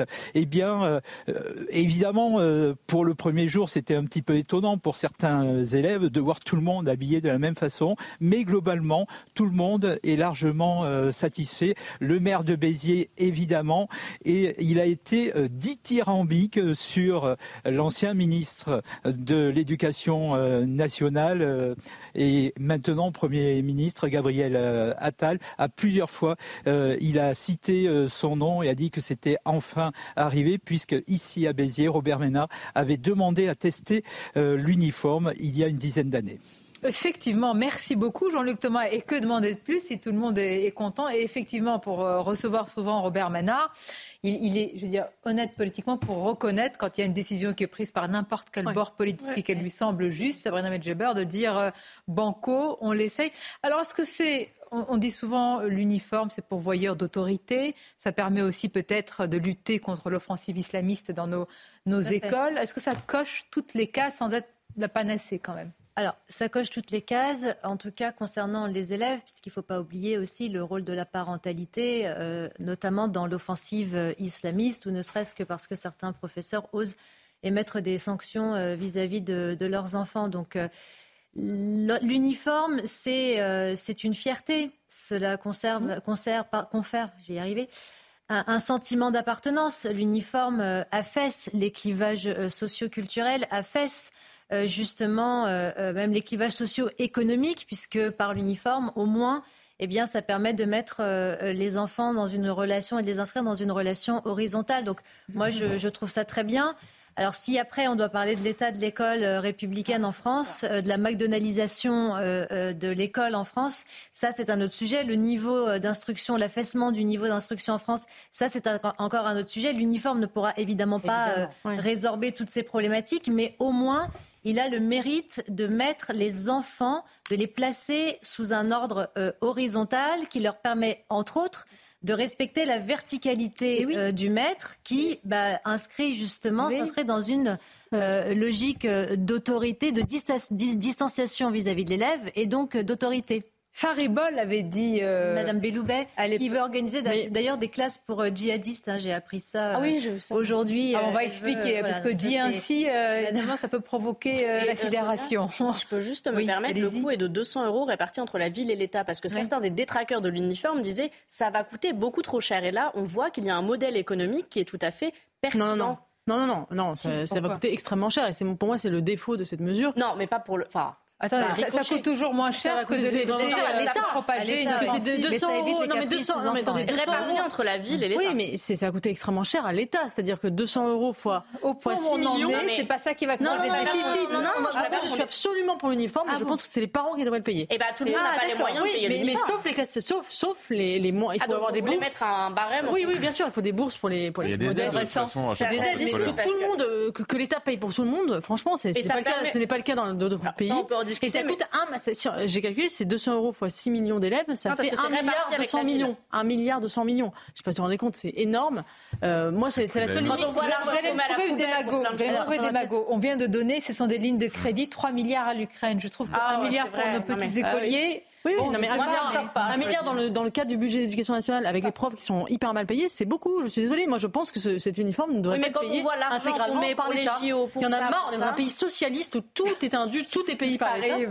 Non, mais que ça, c'est l'école. En tous les cas, ça d'éviter moi, je pense que ça devrait. Mais évidemment qu'il faut avoir des bourses pour les plus modestes. Mais je suis désolée, le budget moyen que les parents euh, français dépensent pour leurs enfants en habits par an, c'est beaucoup plus euh, que des pas que les, pas le budget mais je, il bien sûr des aides, mais on peut pas. Matériel scolaire, faut pas l'oublier ça, parce que matériel, bien sûr. vous n'êtes pas pas encore on peut pas faire payer tous les ans la fondamental c'est qu'on attend qu'on nous paye tout. Ça, c'est pas qu'on nous paye tout. Le scolaire, ça coûte un bras. Les cahiers, le cartable, tout tout ce qu'on demande, la moitié c'est inutilisable, ça coûte un bras aussi. Donc les parents payent comme une bonne partie. Il y a le chèque de rentrée. Mais le symbole quand même de l'autorité. Moi, je préfère qu'on mette de l'argent pour ça. Je le dis franchement, ça ne me gêne pas qu'on mette de l'argent. Xavier en parlant d'autorité. Consultant pour des grandes boîtes euh, qui ont des soucis des fois d'origine des produits qu'ils achètent à l'étranger.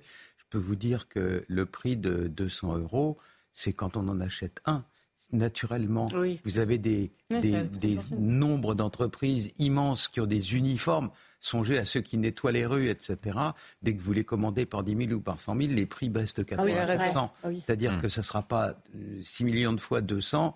À la fin, ça sera moins de 500 millions, si ça se trouve. Mais sauf qu'un garçon va utiliser trois ou quatre pantalons, sauf Non si mais on l'impose. Arthur de euh, autre on a passé des mois à dire le retour de l'uniforme. Mais moi, je suis pour. Mais je- Et ça me dérange pas, moi je que assumer les- le coup. Vous avez Je trouve que on dit, on passe son temps à dire que l'école c'est un sanctuaire. L'uniforme, ça permet de d'empêcher la consommation d'entrer dans l'école.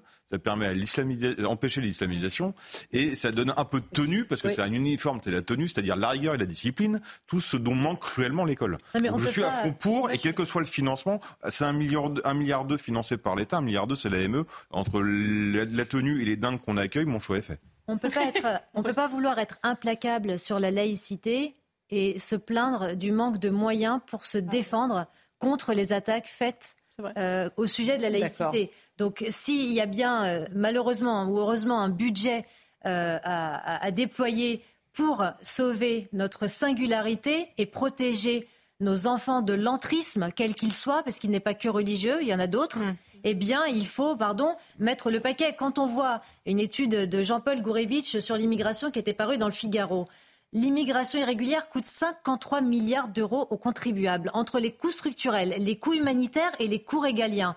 Je pense que l'État peut On déployer une là. enveloppe, absolument, pour euh, euh, Mais ça nous coûtera. Mais ça vous, c'était oui, le principe, investir dans- dans- Non, dans non, mais je trouve juste enfants. que, que on a, on a l'habitude que en France que l'État paye tout euh, systématiquement. Je, je, je m'interroge sur hein. l'opportunité. Je, pense évidemment pour les plus modestes, il faut qu'il y ait une aide, effectivement, mais que, que ce soit euh, offert par l'État pour tout le monde, à, tout- à tous les Ah, élèves.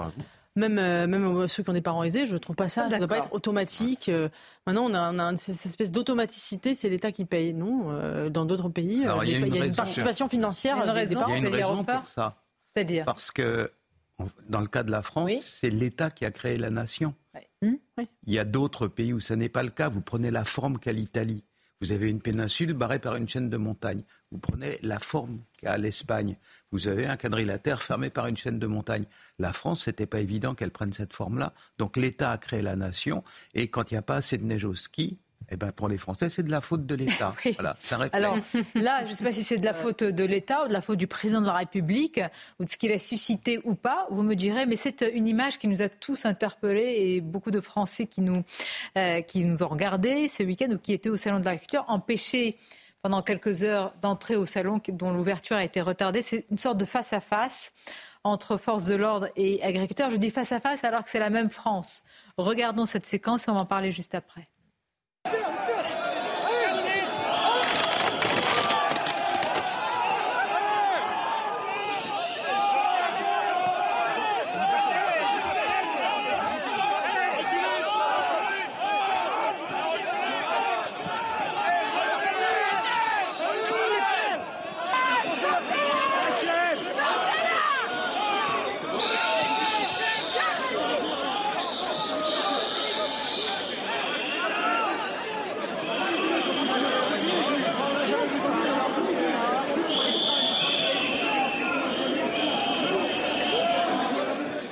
Bon, ça fait mal au cœur pour plein de raisons, pour ce face-à-face entre cette même France qui travaille, qui se lève tôt, pour ces bêtes apeurées, pour ceux qui aiment leurs bêtes et qui ne supportent pas de les voir ainsi, euh, si je peux dire, malmenées ou apeurées. Mais surtout, ça nous interroge tous quand même sur un degré de, tension paroxystique. Euh, Xavier Refer, je ne sais pas s'il est à comparer avec euh, ce qui peut se passer dans notre société. Il suffit d'un rien pour que ça parte aujourd'hui. Alors là, c'est la colère paysanne, mais pas seulement, me semble-t-il. Qu'en pensez-vous? C'est simple. Euh, depuis que le président Macron est là, euh, ça se produit sans arrêt. Ça s'est produit avec les gilets jaunes. T'as qu'à traverser la rue, tu trouves du boulot. Cette manière totalement méprisante de tutoyer les gens. Le président Macron ne sait pas une chose, c'est que la France des gens modestes n'aime pas être injuriée. Voilà. Euh, je vais vous donner un cas précis. J'ai un ami qui successivement, dans le cours de sa vie, a joué au rugby, d'abord dans le lycée d'un quartier bourgeois et deuxièmement dans un quartier populaire. À la fin, quand le match s'est pas bien passé, dans le vestiaire, on se traite de nom d'oiseau. Alors, ça se passait bien dans les beaux quartiers de Paris, en disant Ouais, t'es qu'un abruti. Naturellement, c'était bien pire, mais euh, t'aurais dû marquer un essai, etc. La première fois où il s'est adressé comme ça à un de ses camarades de jeu dans un quartier de la France populaire, l'autre lui a mis son poing dans la figure en disant On me parle pas comme ça.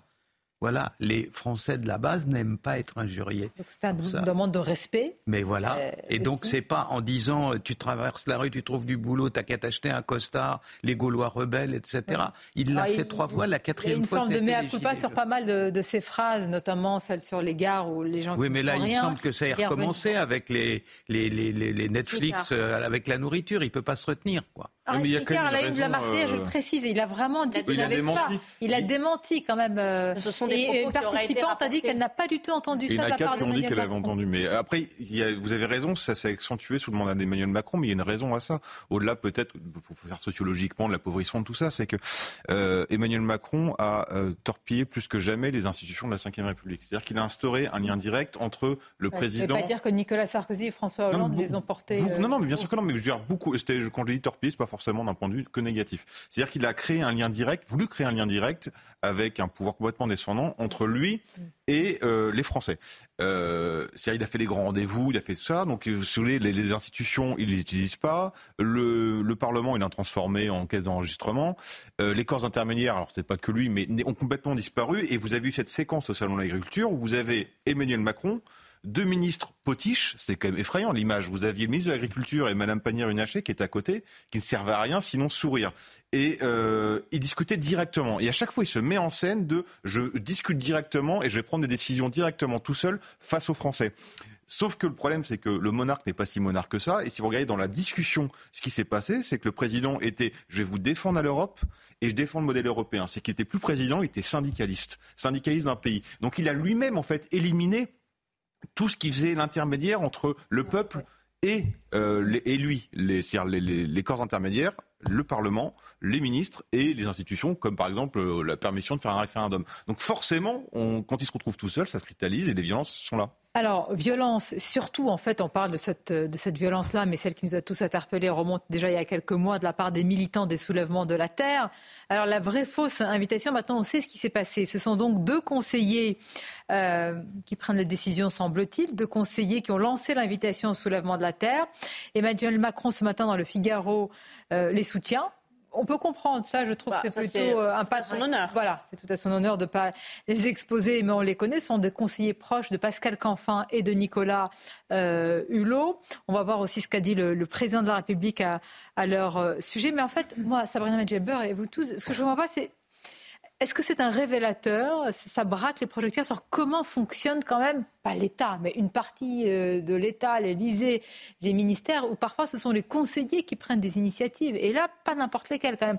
Parce que je vous assure, ça a été mal pris par les agriculteurs, mais alors vous n'avez pas idée comment ça a été mal pris par les policiers, les forces de l'ordre et les gendarmes, hein, qui ont reçu sur leur euh, tête les cocktails et, les, boules de pétanque à Sainte-Soline. Lorsqu'on se souvient effectivement euh, du drame de, Sainte-Soline et de, de l'effervescence de la brutalité euh, violente, euh, de la brutalité pardon, des militants euh, du soulèvement de la terre, oui, il y a de quoi se poser des questions, il y a de quoi interroger. On est tous restés ébahis, stupéfaits, sidérés par l'annonce potentielle de l'avènement des soulèvements de la terre au salon de l'agriculture. Et je me souviens de, des mots de Patrick Legras représentant qui disait bah, pourquoi pas inviter les, les Antifas, les Black Blocs, les gendarmes, et puis bah, on discute ensemble euh, sur comment gérer, euh, comment gérer finalement euh, l'ouverture du salon de l'agriculture tous ensemble de manière participative pour trouver des solutions à la crise agricole. Non mais enfin c'est complètement délirant. Et, et, ça en dit long, oui, ça en dit long sur les crises intra-institutionnelles, sur cette fameuse communication dont se veut Emmanuel Macron, enfin en tout cas le, le chantre de la communication et euh, ce qui s'y passe euh, à l'intérieur même de, son cabinet. Euh, pardon, mais si réellement les soulèvements de la terre, parce qu'ils l'ont confirmé, avoir été, enfin ils ont confirmé avoir été contactés par par hmm. le, cabinet du Premier ministre pour venir euh, assister à ce débat. Si réellement c'est le cas, oui, ça en dit long sur la façon. Ils auraient refusé. la façon dont les vraiment, moi, ils, ont refusé toute la ligne. Ça en dit long sur la communication euh, intra-institutionnelle au sommet de l'État. C'est très inquiétant ah si le président de la République lui-même n'arrive pas à être à avaliser des décisions qui sont prises ou des conseils qui lui sont donnés sur des problématiques aussi effervescentes. C'est inquiétant. Hein. Imaginez, imaginez Xavier Offert, le ministre de l'Intérieur, qui lui-même a participé, a, tout fait pour la dissolution de, ce collectif. Comment il a pu réagir? Il était à quasiment l'autre bout de la planète, il était en Australie. Je n'imagine même pas comment un ministre de l'Intérieur a dû se dire non mais c'est pas possible. Surtout que ça discrédite parce que lui-même les avait qualifiés d'éco-terroristes. Ils ont euh, Macron finalement, en tout cas ses proches ont discrédité la parole du, ministre de l'Intérieur. On est dans un des points d'application de quelque chose de plus général. Euh, le président Macron pense que la France est une entreprise. Oui. Que c'est pas un gouvernement, que c'est pas un État, et il la dirige comme une entreprise. Dans l'affaire du Covid, il y avait un organisme qui était tout trouvé pour prendre ça en main, qui est le secrétariat général de la Défense nationale, qui a le lien avec tous les services de renseignement, l'état-major de l'armée, tous les gens qui devaient pouvoir intervenir très vite. Il a mis une task force à la place. Alors tout de suite un nom américain, mais ça fait plus chic. Il a peuplé ça avec des gens qui venaient du privé et ça a été un tel bazar qu'à la fin il était obligé de faire venir un général pour euh, faire que la volière euh, se comporte un peu de manière cohérente. On va continuer à en parler. C'est important. En plus, ça éclaire quand même sur le fonctionnement, non pas de l'État, mais de, de l'Élysée, de certains ministères. Nous parlerons également de ce qui se passe autour de l'imam Majoubi. Et là, vos différentes expertises nous seront très utiles. Que peut-il se passer, maître Salman, avec la décision du juge des, référés. Et puis, plus largement, aujourd'hui, au-delà d'une décision judiciaire, comment on fait pour gagner? On en parlait, on en parle souvent avec Arthur de Vatrigan ici même, la bataille culturelle. Quel récit ou contre-récit on peut opposer à ces discours de haine? Qui peut les porter? Mm. Est-ce que c'est à l'école et au-delà? Vous nous direz ce que vous en pensez. Une courte pause et on se retrouve. Impossible. Merci d'être avec nous. Nous allons évoquer euh, tout ce qui se passe et l'affaire autour de l'imam Majoub euh, Majoubi avec un référé liberté qui a été euh, déposé. Maître Salva nous dira eh bien, quelle possible suite. Et puis, je trouve plus intéressant la bataille culturelle. Il y a la bataille politique d'expulsion et puis il y a la vraie grande bataille culturelle. On va en parler après vos titres, cher Somaya. Euh, tension et heure à Bruxelles où les tracteurs sont de retour, comme vous allez le voir sur ces images. La colère paysanne ne faiblit pas alors que les ministres de l'Agriculture sont réunis pour parler simplification de la politique agricole commune. Euh, conférence de soutien à l'Ukraine au Palais de l'Elysée. Emmanuel Macron recevra une vingtaine de chefs d'État dès 17 heures au menu extension de l'aide militaire à Kiev qui vient d'entrer dans sa deuxième année de guerre avec la Russie. Et puis, conséquence directe de la loi antiséparatisme, un établissement privé musulman dans la tourmente. Nicole Belloubet veut fermer le collège à Vicenne à Nice en septembre en raison, je cite, euh, d'un problème, d'un problème de financement opaque. Merci à vous, cher Somaya. Alors après son expulsion, l'imam euh, vers la Tunisie, l'imam Majoub Majoubi a affirmé qu'il ferait tout pour revenir en France après avoir craché, je vous le rappelle, euh, sur le drapeau tricolore puisqu'il l'a qualifié de satanique. Il a déposé donc un recours et nous allons voir euh, avec vous, Sarah Salman, maître, ce que décidera ou ce que pourrait décider le juge. Mais tout d'abord, comment est-ce qu'on peut contrôler la parole des prêches, de ces imams? On va vous interroger aussi, Xavier Hofer, sur le renseignement territorial, territorial qui était une véritable toile d'araignée auparavant. Qu'en est-il aujourd'hui? Regardez ce sujet de Juliette Sadat et Adrien Spiteri. Les gouvernances vont chuter. C'est fini. On n'aura plus tous ces drapeaux tricolores. Ces propos ont été tenus par l'imam de Bagnols sur 16. Un discours haineux et anti-France qui tombe sous le coup de la loi et qui a mené à l'expulsion de l'imam tunisien. Un prêche qualifié par certains de propos apparentés au frérisme, l'idéologie des frères musulmans, mais cette idéologie influence-t-elle de nombreux imams en France? Nous avons posé la question à ce spécialiste. On a des prêcheurs qui diffusent des discours euh, en, rupture avec, euh, d'une part, les lois de la République, mais les discours de rupture, ils existent, mais ils ne sont pas représentatifs de euh, l'islam de France. Mais alors comment éviter que de tels discours soient tenus et que l'islam soit compatible avec la République? Il faut des formations. Il faut former euh, ces imams. Il faut que euh, nos imams, on enseigne euh, la citoyenneté. Parce que le, salafisme et le frérisme, et c'est ça qu'il existe. Il y a d'autres comme Imam Mahjoubi, je suis sûr et certain. Il y en a plein en France qui sont comme ça. Et heureusement, j'espère qu'il y a la conscience maintenant, avec les nouvelles lois et d'autres, d'avoir la conscience de lutter contre ça. Le ministre de l'Intérieur Gérald Darmanin s'est félicité de l'intensification de la lutte contre l'islam radical et politique, plus 26% d'expulsions par rapport à 2022. Bon, d'abord sur euh, ce que pourrait décider le, juge. Alors déjà, je vais rappeler que pour un référé à liberté, il faut plusieurs conditions. Il faut une urgence, une atteinte à une liberté fondamentale et montrer que l'atteinte portée à cette liberté est grave et manifestement illégale. Ce qui est intéressant, c'est que l'avocat de cet imam, bon alors il fait son travail, il dit, je cite, démontrer qu'il n'y a pas d'urgence à expulser euh, cet imam et qu'on doit lui laisser le temps de demeurer en France pour s'expliquer sur le fond des propos qui lui sont reprochés, notamment. Sur l'urgence, on peut effectivement en discuter. Alors le juge doit se prononcer dans les 48 heures, ce qui est assez rapide, et je pense que si jamais la décision ne lui donne pas gain de cause, il pourra non pas faire appel, mais faire un recours en cassation devant le Conseil d'État. Et peut-être que c'est ce qu'il fera. Mais le caractère d'urgence, on peut en discuter. La liberté fondamentale, ça peut être aussi bien la liberté d'expression, la liberté de réunion. Et je le rappelle, il a 11 enfants, dont 5 euh, ou 7, je crois, qui sont mineurs. Donc il va pouvoir avoir euh, matière à faire quelque chose. Euh, donc c'est pas évident qu'il soit expulsé. Je voudrais poser la question à l'avocate que vous êtes. Certains experts comme Florence Bergeau-Blaclair ou d'autres affirment que pouvoir non pas profiter, mais utiliser ainsi cette somme de, recours, c'est une forme de djihad judiciaire. Alors l'avocate que vous êtes, c'est très intéressant. C'est ce que j'appelle la procédure dilatoire. Ça veut dire que vous multipliez les recours pour gagner du temps. Mais il y a plein de procédures, vous pouvez faire ça, même dans une procédure civile classique, vous demandez un renvoi, puis deux, et ensuite... Donc oui, moi je partage ces propos. Le but, c'est de jouer la montre et de gagner du temps. Et le système judiciaire français fait que, un, la justice est lente, donc là, ça va être 48 heures, mais ensuite, ça peut être long. Et il y a une multiplication des recours. Peut-être voudra-t-il aller jusqu'à la Cour européenne des droits de l'homme, et je pense que c'est son intention. Hmm. Alors, Sabrina Medjeber, euh, Eugénie Bastier, Arthur de Vatrigan, et évidemment, vous, Sarah, on va aller dans quelques instants sur la bataille culturelle. Mais tout d'abord, euh, Xavier Hofer, ce qui nous interpelle quand même, moi, j'aurais aimé savoir mais malheureusement, je crois qu'on a la réponse. Si le public face euh, à cet imam, c'était un prêche, donc il y avait des gens, probablement des jeunes gens, est-ce qu'il y a eu une réaction? Est-ce que quelqu'un s'est dit c'est pas possible de dire ça sur le drapeau de mon pays, le drapeau français? Et ça, bon, ça c'est quand même euh, voilà une interrogation qui, reste parce qu'il a fallu que cette vidéo soit sur les réseaux sociaux, hmm. qu'un élu interpelle, etc., pour que le ministre de l'Intérieur. Je ne dis pas que les renseignements n'étaient pas informés, puisqu'il y a eu des signalements avant, mais quand même, il a fallu tout cela. Aujourd'hui, Xavier refaire le renseignement territorial. De quels moyens il dispose pour être un peu partout infiltré ces mosquées et aussi des salles de prière qui n'ont rien de ce caractère officiel des mosquées? Alors, d'abord, le plus important, qu'on ne répétera jamais assez, il ne faut pas prolonger les courbes en pensant qu'une religion est comme une autre. Si vous pouvez faire euh, une, espèce de, contrôle comme ça par le sommet euh, du catholicisme, des églises protestantes et du judaïsme, vous ne pouvez pas le faire pour l'islam sunnite parce que l'islam sunnite est une religion sans clergé. Mm.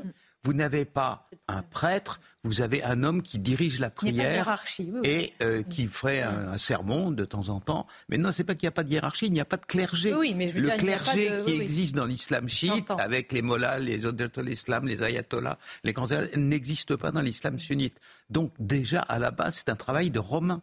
Parce que chaque fois qu'il y en a un, il peut être différent de celui d'avant, et chaque fois qu'il y a une mm. mosquée, ça risque d'être différent dans la mosquée à côté. Mm. On ne peut pas diriger ça par le sommet, hein, d'une part. Et puis, deuxièmement, il y a eu un immense retrait de toute la sphère policière française de l'approche renseignement humain. On pensait qu'on arriverait à faire aussi bien en contrôlant les téléphones. Alors d'une part, maintenant, il y en a qui sont codés, donc à peu près inviolables.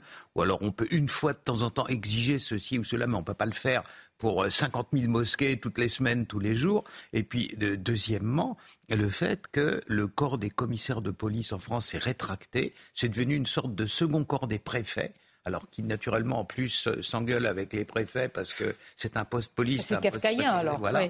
D'une part, et puis deuxièmement, l'approche par le terrain est de toujours plus complexe. vous, le spécialiste, vous savez qu'elle est essentielle. On citait, par exemple, euh, je citais, euh, je crois que c'était pendant la pause, le Maroc, hum. avec une sorte de maillage territorial qui leur permet d'être partout, d'être les, les... Bah, alors parfois, certains disent, mais regardez, il y a un système de délation, etc. Mais bon, euh, au moins, j'allais dire, ces propos ne se, ne se diffusent pas partout. Alors, ce que vous dites est vrai, ça devrait être, mais ça ne l'est pas. Donc, ce qu'on a comme information est parcellaire, partial, localisé, des fois oui, des, fois non. Ah. On n'a pas une vue systématique sur la manière dont sont régies les mosquées en France. En plus de ça, le gouvernement d'un pays complexe comme la France dirige en imposant des priorités. Si vous êtes une priorité, on vous met sur la pile au-dessus et puis vous arrivez encore à quelque chose. Si c'est pas vu comme une priorité, alors compte tenu du fait que depuis quand même pas mal d'années, déjà sous M. Hollande, on a des gouvernements qui ont la trouille de tout, ils ont peur de tout. Oh là là, parce qu'ils sont entourés de sortes de gourous de la Alors là, il n'a pas eu peur. Le ministre de l'Intérieur, expulsion, il y est allé. hein. Mais oui, mais ça c'est du cinéma dans l'autre sens, vous comprenez.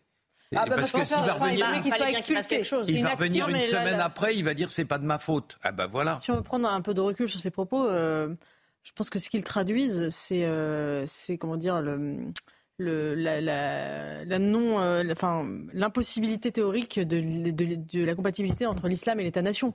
C'est-à-dire que c'est l'idée que l'Oumma transcende les drapeaux, transcende les nations. Et il- d'ailleurs, il crache sur le drapeau français, mais il- après, il, il dit, il parle de tous les drapeaux. C'est un, rejet de la nation, en fait, de, de, de la, Oui, de mais la alors dans ce forme en politique Tunisie, nationale. il y a la nation tunisienne, il dirait la même chose et crache sur la nation aussi. Alors, il a dit que c'est le un drapeau pays musulman. multicolore. Oui, mais je Non, mais- pense que oui, mais est travaille aussi. nation. Mais serait travaille aussi pays- les pays euh, du Maghreb. Non, Et mais- d'ailleurs, il y a une veux répression euh, il a- dans les pays du Maghreb des frères musulmans. euh, mais, euh, euh, voilà. Et donc ça, je pense que la réponse à ce discours, elle ne peut pas être uniquement euh, juridique euh, ou sécuritaire, parce qu'il y a, il y a deux, il y a effectivement un facteur culturel qui est euh, de retravailler l'assimilation. Euh, l'amour euh, de la patrie, la- d'assumer euh, une dimension Ah oui, nationale, défi, de oui. nous-mêmes, Mais de, pas ne pas à opposer à ce discours-là le vide, Ouais. mais un autre, une autre culture, un autre discours. Et puis, pardon, il y a la question du nombre. C'est-à-dire que Gérald Darmanin, qui se félicite et qui fait les gros bras parce qu'il a renvoyé un imam, le problème, c'est qu'on fait rentrer 500 000 immigrés, immigrés chaque année dans notre pays, vous videz l'océan à la petite cuillère. C'est-à-dire que forcément, dans ces gens qui arrivent, il y aura forcément des, des gens qui, ne, qui, qui feront du communautarisme et qui seront dans. On crée les conditions du communautarisme et du rejet de la nation. Donc, euh, le, pour moi, la, la- la- c'est- un peu du cirque, c'est-à-dire de renvoyer cet imam chez lui quand on ne traite pas le fond du problème, qui est euh, l'immigration massive. Avec le nombre, et vous dites aussi c'est très intéressant de ne pas opposer euh, une sorte, je sais pas, d'idéologie du vide ou du néant. Oui, c'est parce ça, c'est que le- ce qu'on oppose, c'est la laïcité, point. Non, et d'ailleurs, d'ailleurs, C'est quand même intéressant parce qu'on va cette année en 2024, ce sera les 20 ans de la loi de 2004 sur le voile à l'école, Oui. et c'est l'année d'ailleurs où on met l'uniforme obligatoire à l'école, ce qui montre que euh, la laïcité seule ne suffit pas, mais qu'il faut opposer un- une culture à quelque chose de concret au, au vide. Et l'uniforme d'ailleurs vient- Ben, autre- fait partie de ces éléments concrets. Un autre anniversaire, justement, ça c'est intéressant. C'est l'anniversaire d'Yann Bienfou, 70 ans. Oui. Vous pensez qu'on préfère épouser la laïcité ou épouser les Yen Bien Phu Non, Ah, Dien Bien euh, Phu, je veux dire, pour ça fait coup, rêver. oui. Non, Oui, mais mais Dien- oui. pardon, dans les valeurs qui sont transmises, est-ce que vous pensez qu'un enfant, vous lui dites, vous lui racontez Dien Bien Phu, l'histoire de Dien Bien Phu, l'histoire de la laïcité, et il va avoir des étoiles dans les yeux de, de quel sujet? Vous dites que ça, ça question. donne pas euh, à rêver, quoi, la laïcité. Bah, c'est non, c'est ça donne pas juridique. La- Ah, mais alors Bah, moi, quand, vous moi, quand on arriver racontait que les parents sautaient encore alors que les autres allaient mourir, Hmm. au niveau des sacrifices, au niveau de la camaraderie, ça fait un peu plus rêver qu'une laïcité que personne ne comprend. Évidemment la que question, elle est culturelle et pas juridique parce que la question, elle est sur les mœurs. Et le drame, c'est qu'on a remplacé les lois. On a remplacé les mœurs par les lois, alors que les mœurs, on est dans la. On vient d'honorer la mémoire de par- Manouchian au, au Panthéon, qui est un, un résistant étranger. Oui, mais on l'a honoré en expliquant qu'il y en avait, il y avait des bons résistants et des mauvais Oui, ça, résistants. le- Et- mais Bah oui, le problème, c'est qu'on l'a mal oui. honoré. En fait, au final, on a utilisé le, le président, c'est sa spécialité. Il commémore plus pour diviser encore plus. C'est ça, c'est sa spécialité. Alors que ça pouvait rassembler, on l'a divisé. On a opposé des valeurs. Il a parlé plus de Ouais. communisme et de la fraternité, ce qui est un peu angoissant, plutôt que de la France.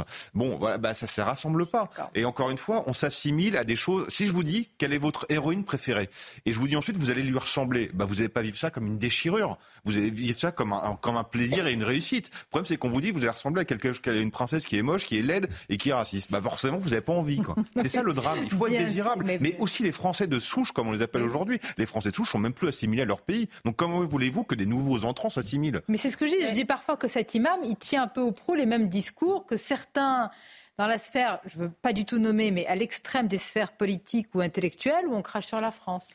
Oui, alors moi je voudrais revenir sur vos propos, monsieur, que lorsque vous dites euh, ils ont la trouille.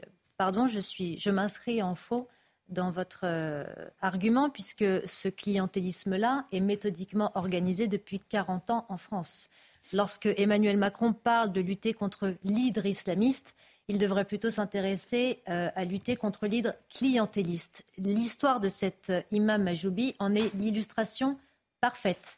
Il a obtenu un bail amphithéotique d'un maire euh, ancien socialiste devenu Renaissance, Jean-Yves Jean-Yves Chaplet, je vais y arriver, qu'il paye 1000 euros par an un bail amphithéotique 99 éternel. Voilà, 80 non, c'était 99 ans, exactement.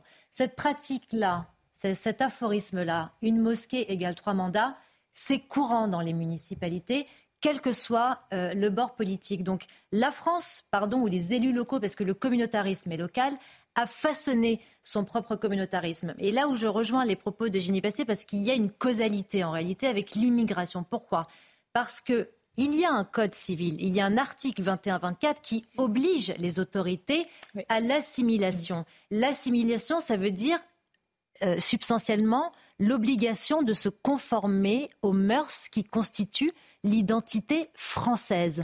Lorsque vous faites venir ces gens sur notre territoire, en leur faisant comprendre qu'ils n'ont pas l'obligation de s'assimiler, qu'ils n'ont pas besoin de choisir la France comme patrie, eh bien, ils comprennent qu'ils peuvent tout à fait négocier des gages, des gages que sont nos, mais comment, principes, comment ça nos se décrète, valeurs. Enfin, je veux dire, comment ça se décrète? Non, mais Eh bien, il y a vous allez sonder les reins et les là, parfait, il est dans un propos anti euh, anti etc. Oui. La- Mais il- euh, comment vous décrétez Il y a une zone grise où sans tenir ces propos, vous n'êtes peut- peut-être Oui, pas, pas parfaitement assimilé. Je prédéfinis. sais pas moi.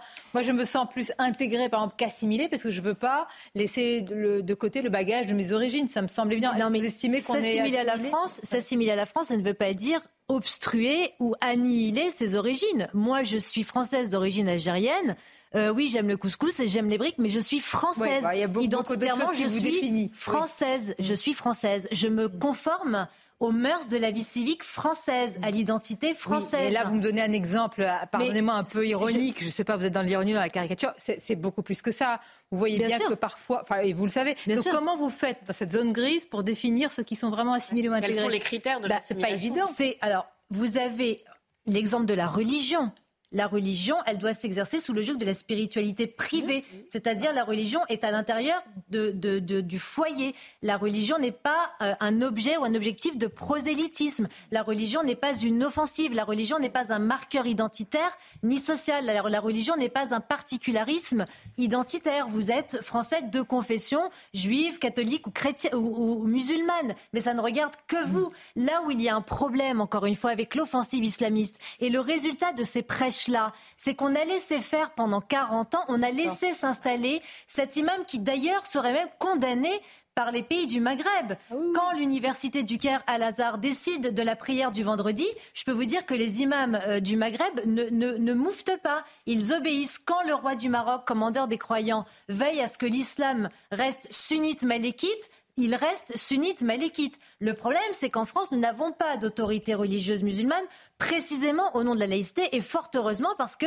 elle nous donne la liberté de croire comme de ne pas croire. L'islam n'est pas, la France n'est pas un régime islamique, donc l'islam, la France n'a pas à se conformer aux exigences de l'islam. L'islam doit être une religion et rester une religion telle qu'elle est, mais encore une fois, relevée de la spiritualité privée. Nous sommes Quant à tous ces prêches, malheureusement, ils pullulent dans les quartiers depuis 20 ans. Aujourd'hui, ils sont mis en exergue parce qu'il y a les réseaux sociaux qui les montrent, mais il faut savoir que c'est une réalité euh, religieuse dans ces quartiers qui endoctrine des, des- des dizaines et des Oui, dizaines de jeunes. le contre-discours. D'ailleurs, le préfet de- du Gard a initié conclure, un plan de prévention contre la radicalisation parce que le Gard est le 11e département le plus radicalisé Et de cet France. imam du Gard qui fait partie du CFCM. En quelques mots, parce que nous sommes déjà euh, en, en débord, comme on dit, Xavier Refer, pour conclure.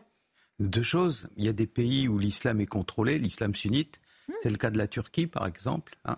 Et deuxièmement, quand on voit comment fonctionne le sommet de l'État, j'ai pu vous dire qu'il ne rentre pas dans toutes ces considérations-là. Merci. Euh, le fait d'être un ministre, c'est cinq catastrophes par jour. Aurait- Et donc, euh, voilà. On aura le temps d'en reparler. Je vous remercie en tous les cas pour euh, vos expertises. Tout d'abord, les titres avec vous, Somaya.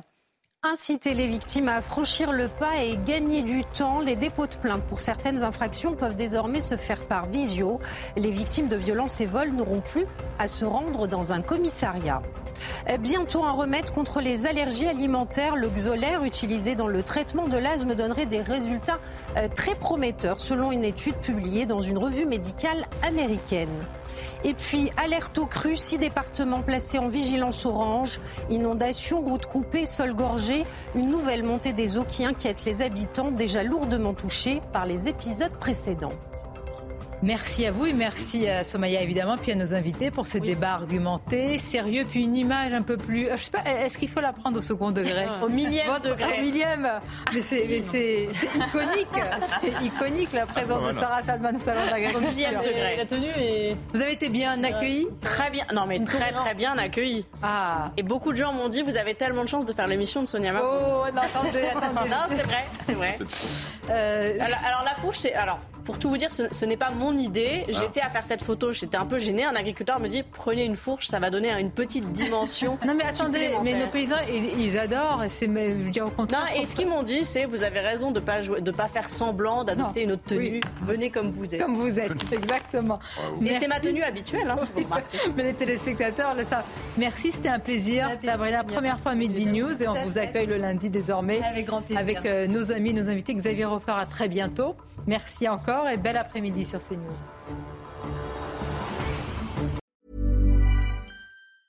Even when we're on a budget, we still deserve nice things. Quince is a place to scoop up stunning high-end goods for 50 to 80% less than similar brands. They have buttery soft cashmere sweaters starting at $50, luxurious Italian leather bags, and so much more. Plus, Quince only works with factories that use safe, ethical, and responsible manufacturing. Get the high-end goods you'll love without the high price tag with Quince. Go to quince.com slash style for free shipping and 365-day returns.